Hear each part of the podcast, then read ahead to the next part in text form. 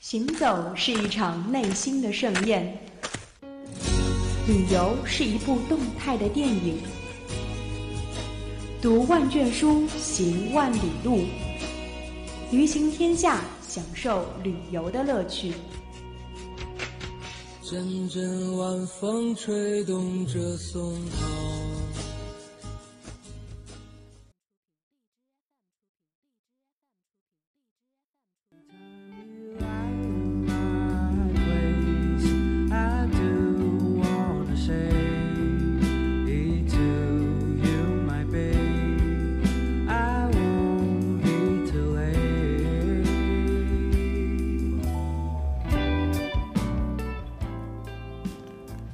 各位亲爱的听众朋友们，欢迎大家在每周五晚的十九点十分继续锁定收听 FM 九十五点二浙江师范大学校园之声。这里是本学期的最后一期《旅行天下》了，我是本期的主播风云。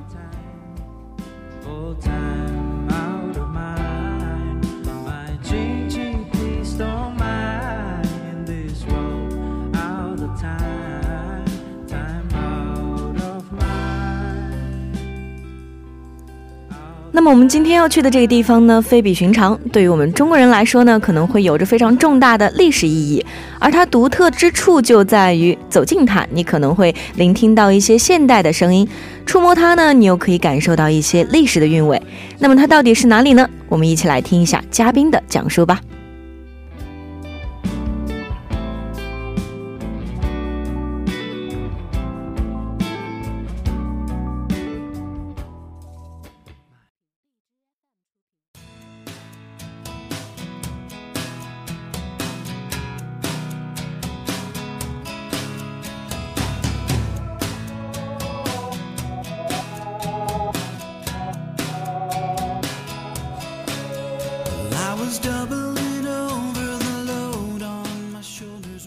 好了一段音乐回来，那我们就正式进入今天的旅行天下了。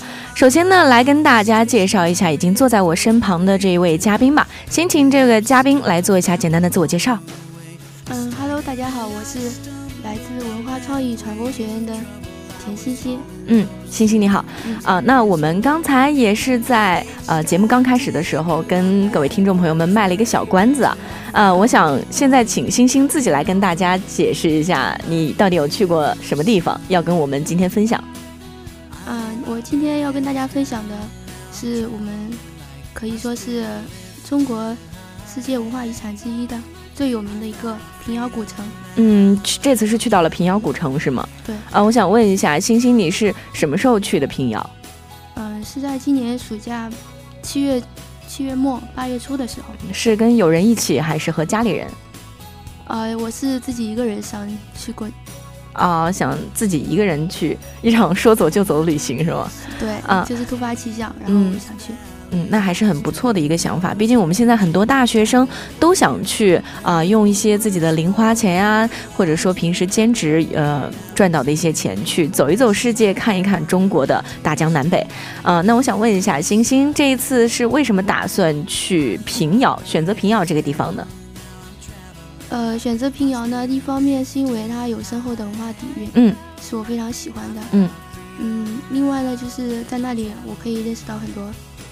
比较有趣的朋友吧。嗯，看来星星对于平遥去过之后的，对他的呃一些没有去过之前对他的期待也是非常的高。那去过之后，肯定也很多有很多有意义的呃话想要跟我们分享。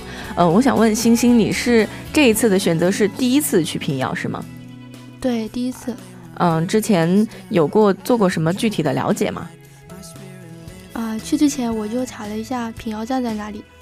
平遥站在哪里？哦，还是一个非常直爽的女孩，就直接呃定下一个地点，然后查一下票，立马就出发。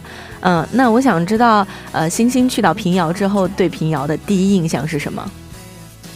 嗯，第一印象的话，就感觉是一座古城，真的和我们现在身边所接触到的事物都不一样。嗯，那觉你是觉得它这个古朴主要体现在什么地方呢？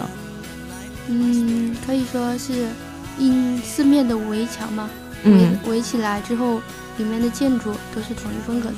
嗯，都是比较嗯不管是商铺啊，还是那些旅社，嗯，都是一样的风格。嗯，呃，那谈完这个，说完这个第一印象啊，我们刚才一直听星星说他这次去想是交朋友，呃，那我想问一下，星星这次去到平遥具体是做什么？嗯，我是以义工的身份去的。义工是吗？对。之前是有报名参加什么组织吗？不是组织，是呃直接和掌柜的联系。啊，掌柜的 这个名称还是比较有意思的，能不能跟我们讲一讲？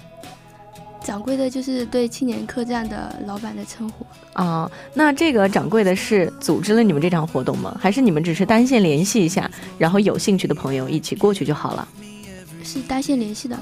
哦，那当时去到那边旅社，呃，旅社也是这个掌柜的安排的，是吗？嗯，对。啊，当时你们在旅社里面大概有几个人为一组？在一起工作、一起活动呢？嗯，最多的话，大家全部人数都到齐是五到六个人啊，五六个人一组，那也是非常小的一个活动了。嗯，我想问一下星星，那你们在呃去参加义工嘛？你们主要是在做一些什么工作？嗯，对于平遥古城来讲，它可以说是一个国际化的一个旅游地方，嗯，所以接待外宾啊就比较重要。嗯。那你们除了接待外宾，还会做一些什么？呃，生活中还会做一些什么呢？嗯，就是在旅社里可以发挥自己的兴趣特长爱好，比如说会有吉他，会有书。啊，你们可以晚上，比如说，哎，促膝长谈聊聊天，或者一起读书，一起玩音乐，是吧？是的。啊，那还是生活比较有趣、轻松的。那刚才呃，听星星说有在接待外宾这个活动，这次去平遥之后，你们在做义工的过程当中，有没有遇到什么大型的活动去做一些嗯，类似于翻译呀之类的，或者说直接去接待外宾？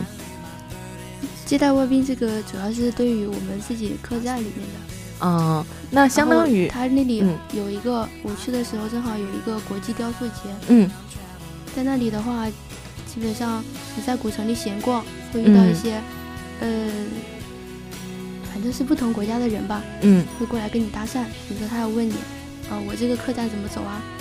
嗯，那个展览的地方怎么走啊？嗯，这个时候就是跟他口语交流一下。那其实就是在发挥着我们浙师大同学这个呃优秀的口语能力，然后去啊接待一些外宾朋友，同时呢也在呃做义工的过程当中去交流一下呃中外的一些优秀的文化，对吧？嗯啊，那你们在交流的过程当中有没有呃去做一些推广中国传统文化，或者说古代建筑啊这？因为你们刚好在平遥嘛，可能会讲到很多关于平遥的一些信息，你们有做这些工作吗？嗯，基本上是带领那些外宾在古城里介绍古城里的建筑啊。嗯，其实你们也也相当于是小导游啊，算是的啊。那你们我们去待一段时间的话，就自己对那里很熟悉了啊。那其实就当时已经算是半个当地人了，是吗？在平遥古城那个部分，嗯。那你们在带着呃一些外宾朋友们去参观展览的时候，呃，有没有发现一些特别有意思的事情发生在你们的身上，或者你的朋友？啊，对，对于外宾吗？嗯，对于你们自己来说也都可以。嗯，就是我发现那些外国人其实他们很喜欢小动物的，小动物在古城里面的话。就会有各种小动物啊在乱窜。嗯，其实，在很多的一些啊景点呀，或者说古城里面，他们都会有一个类似于释放的地方。我不知道这些小动物的这个呃集中点是不是是不是在这个释放啊？啊，那不是的，就是贸易市场是吗？对，就就感觉是家养的，然后突然跑出来会撞到你，就还是很有那种。呃，乡村风格是吗？是，就是很生活化的那种环境里会出现的一些正常的。那你们在整个做义工的过程当中，除了和呃外宾有了这么近距离的接触，有没有跟当地人有一些近距离的接触？除了这个掌柜的，当地人的话，就是我们在逛古城的时候，嗯，会有那些特殊的服饰展览呀，嗯，然后还有在晚上。每到晚上的时候，都会有一个有一个老爷爷拎着锣鼓出来给我们打更，大经是吗？啊，对，大庆。那晚上的时候看起来应该是比较热闹的。是。啊晚上会有什么呃大型的活动吗？就那种万人空巷、特别热闹的。呃，那主要是在嗯平遥古城那里有一个电影节，最开始有一个电影节，然后那里就会有一个小广场，每天晚上会放一些电影，大家都会凑过去看的。会有一点像呃六七十年代那种非常古老的形式是吗？对，有没有露天电影？大家都坐在外面，然后前面是一个投影，大家在那看。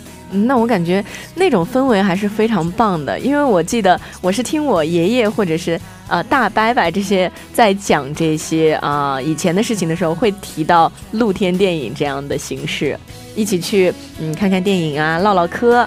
都是非常开心的啊！晚上消磨一下时光，嗯，在做完晚上参加完这些活动之后，你们会呃在回到旅社里面会做一些什么？回到旅社里面的话，大家都是嗯晚上因为是夏天嘛比较热，嗯，然后我们那个旅社又大家都喜欢在外面坐，嗯，因为是四合院式的，里面会有一个大帐篷，大家就坐在下面一起聊聊天啊。或者说，你看我打游戏啊，我和你一块儿打游戏啊。就是，其实在这次义工的过程当中，也是收获了很多的朋友和友情吧。嗯，是的。嗯，那呃，想跟星星聊一下，你们在这一次在义工的过程当中，你收获到的最大的，嗯，也可以说是朋友吧。你收获到最好的朋友，你们之间发生了什么，来促成你们去成为朋友，去交谈，去啊。交心。嗯，到平遥第一天吧，嗯，认识的是一个大姐姐，嗯，她她应该是一名教师，嗯，然后她那天晚上是我和她一块住，嗯，住在一个大床上，第二天早上她就很贴心的说，你多睡会儿吧，你不要早起来，今天就不要你去干活了什么的，对。就是听星星讲起来，其实，在呃，像我们大学生的话，平时去做一些义工的活动，都会收获到身边很多嗯特别暖心的举动嘛。像这种大姐姐就非常的难得，因为在一起大家都是年轻人，也可能是因为比较小吧年纪，就会被大姐姐照顾着。我觉得这种是非常好的啊。那我们稍稍休息一下，一会儿再跟星星聊一些其他方面的事情。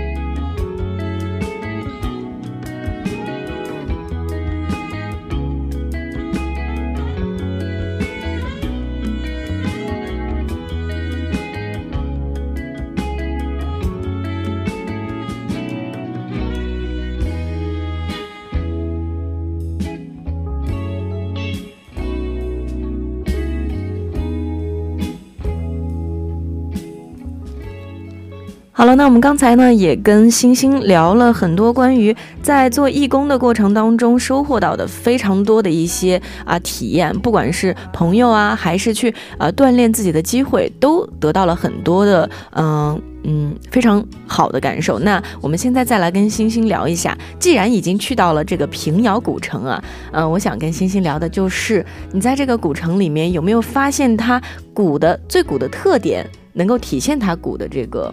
建筑，嗯，最明显的特点应该就是那个四合院。嗯，四合院，刚才也好像说到你们住的地方也是四合院，是吗？是的，我们的旅社就是有那个老板，嗯，他收购的当地人的一家四合院。那应该就是当地一直流传下来的这个建筑了。对，建筑是很古老的。嗯，你们住在里面什么感受？嗯，住的是那种土炕式的大床房。嗯。感觉蛮爽的，蛮爽的。你住在土炕上，我记得，因为主播是个北方人嘛，我姥姥家也是有过这种嗯住所的。那我记得在上面是非常的热火，非常的舒服。那夏天的话，应该很凉快。对，它就属于那种冬暖夏凉的。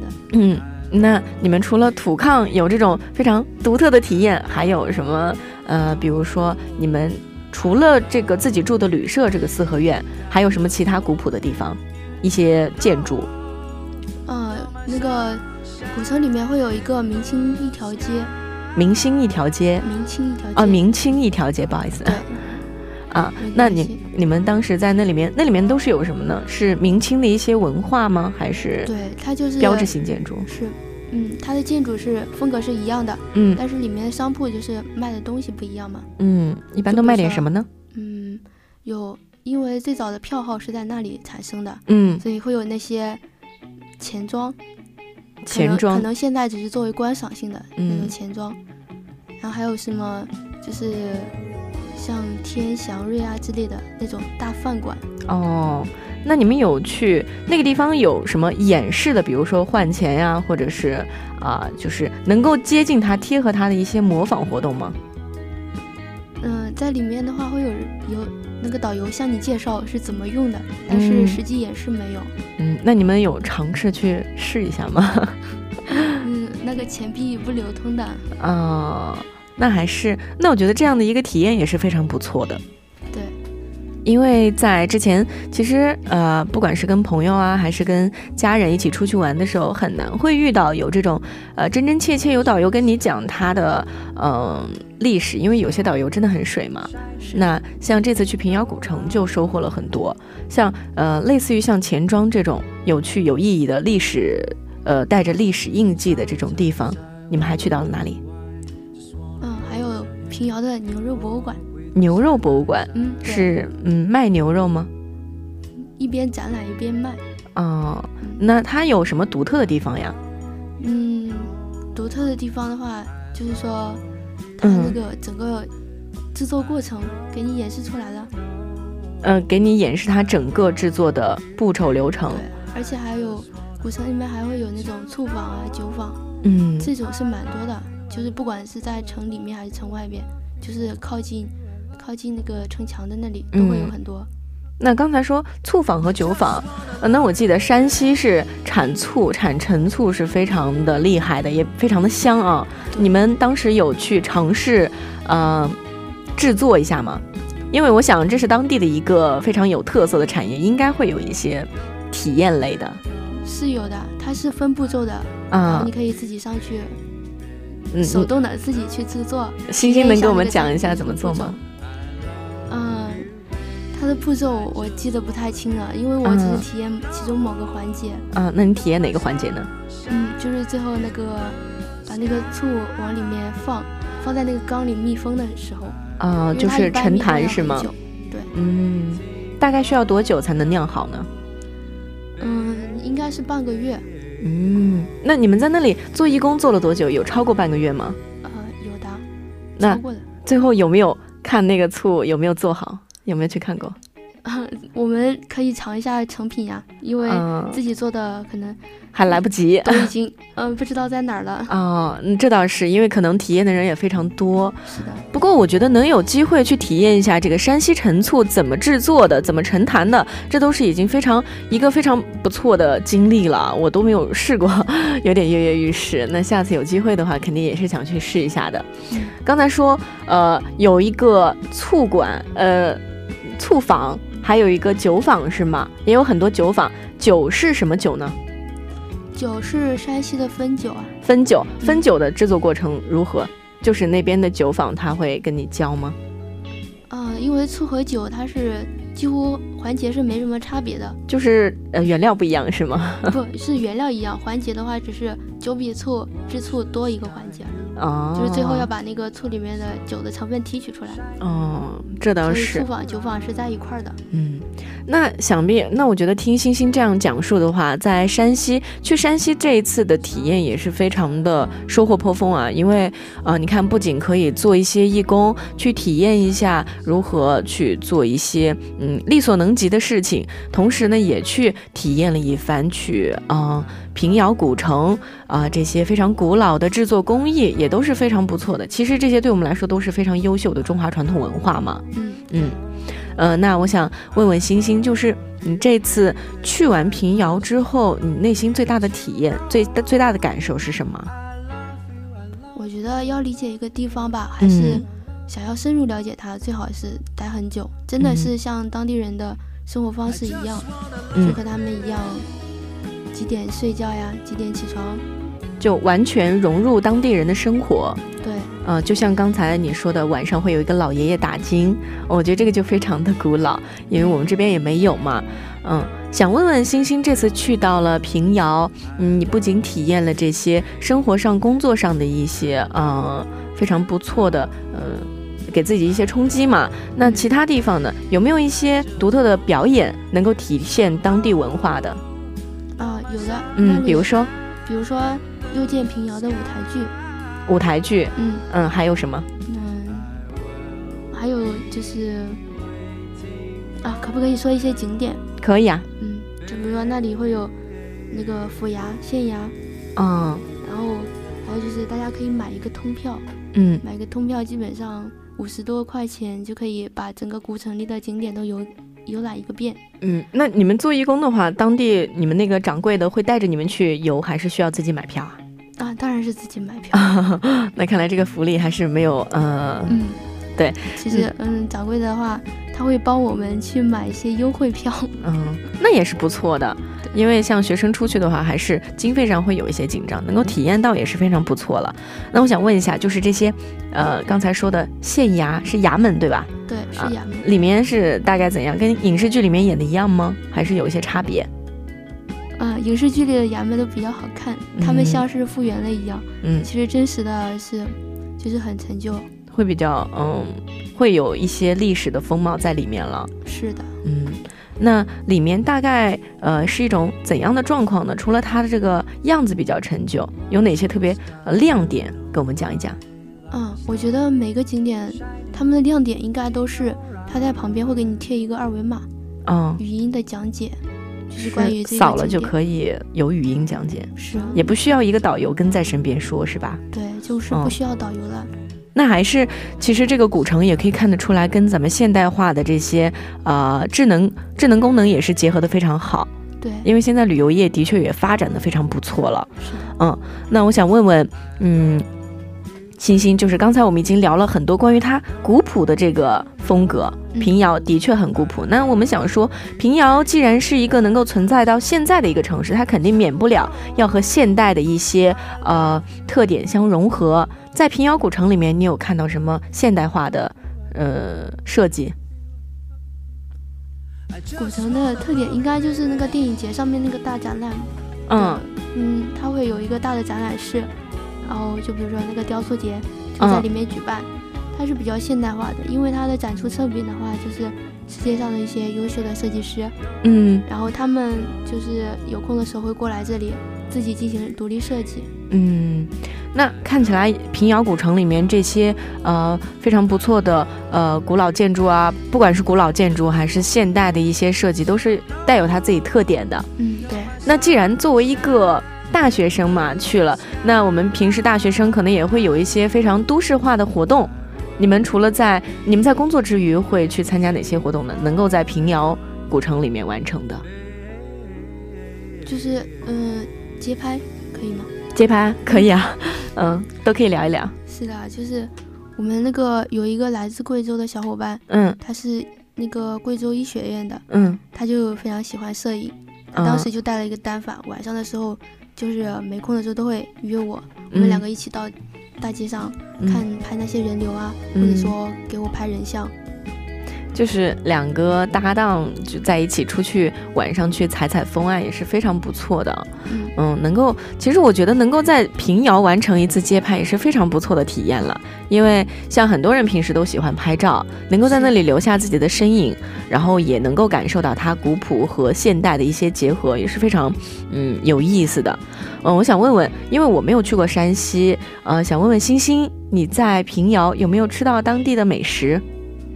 啊，嗯，比如说呢，去一个地方一定要吃对，嗯，比如说他那里有一个靠姥姥，靠姥姥，嗯，还有，嗯，山西的最有名的应该是平遥牛肉吧，平遥牛肉，嗯，不知道大家有没有听过，嗯，还有就是他那个有一个碗装的，有一个碗装的什么？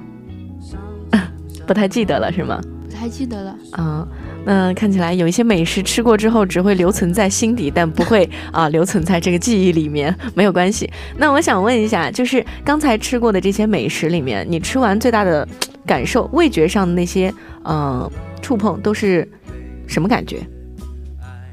会跟我们平时的一些浙江地区的美食有什么不同吗？是有点不同的，因为山西那边就是产醋的嘛，就会比较酸。这个对你就会尝到有一股酸味。嗯，那你会比较习惯吗？嗯，刚开始吃都不习惯的，因为毕竟口味不同。嗯嗯，对，很肯定不习惯的。那吃到最后，呃。有没有觉得形成一种独特的风味，或者说从这个美食当中了解到当地人的一些习性？嗯，是有的。嗯，就比如说他早上的话都会喝一碗油茶，然后配一个油糕。我也有那样吃过，我觉得还不错的。嗯，就当地人早上悠悠闲闲的逛去一个小小的早餐铺，然后买一点那样的东西吃。你看每一个地方，每个不同的地方都是有它自己独特的。风味的，你看，比如说像广东的朋友们，他们就会吃一个非常精致、非常盛大的一个早茶早餐。那像平遥呢，就会一碗茶，嗯，还有什么？呃，油糕，嗯，还有一块油糕就可以解决自己的早餐，那也是一个非常独特的点了。嗯，那刚才跟星星啊已经聊了很多，不仅仅是从呃义工旅行这次在工作当中的一些体验，同时呢也聊了一下在去到平遥。难得有机会去到平遥，那肯定要聊一聊它的景点啊，逛一逛它那里最美好的风景啊，同时呢也领略了一下当地的文化特色。嗯，我想问问，就是星星能不能在呃最后呢，来跟我们的听众朋友们分享一下，你这一次去做义工的时候，嗯，或者说去平遥的时候，你有什么呃小贴士要分享给大家的？啊，我觉得去平遥古城最重要的是。嗯，首先你要找好住的地方。嗯，里面真的青年旅社特别多。嗯，就是我有一天晚上，我和我的小伙伴就是两个突发奇想的。嗯，我们想着我们晚上如果是十点多，能不能找到住的地方呢？嗯，我们两个就会在那里逛，一家一家的找，结果全都满员。所以在旺季的时候，就是要提前提前的订票。嗯，在旅行过程当中，如果是旅游高峰期，也是需要注意这个点的。那你在做义工的这件事情上面有没有什么跟我们呃大学的朋友们来分享一下？很多人都会去参加这个的。嗯，在做义工的话，最主要的是你要和你的老板，嗯，是能够聊得来的，有共同话题的。因为一般的话，现在青年旅社的老板都比较年轻，嗯，可能年轻人和年轻人更好沟通嘛。嗯。另外就是，嗯，一定要信任身边的朋友。嗯。就是尤其和你年龄相当，大家都是同从全国各地不同大学过来的人，嗯，然后大家肯定要相互包容嘛，嗯，就是最开始义工的话，肯定是两个不认识的人，他就把你分到一块儿，对，慢慢的熟悉嘛，嗯，所以最后义工做到最后，你能交到的朋友都真的是至交，嗯。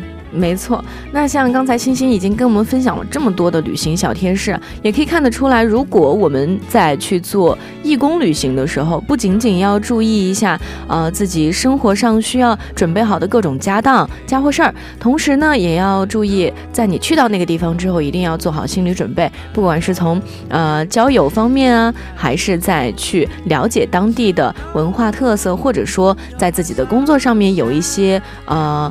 自己独特的准备也好，都要有一个大的框架先列出来。那我想这就是星星在这次旅行之后想要跟大家分享最多的了。好，也非常感谢星星能够做客我们本期的旅行天下，请星星来跟我们做一个呃哦不是做一个了，是跟大家简单道个别吧。嗯，好，那大家再见了。嗯，希望大家以后有时间尽量出去走走。非常好，感谢星星跟我们说的这最后一句话，希望大家能够出去走一走，毕竟世界这么大，我总想出去看看。好了，那我们本期的旅行天下就要到这里，跟大家说再见了。我是本期的主播风云，我们在下学期的同一时间不见不散啦，拜拜。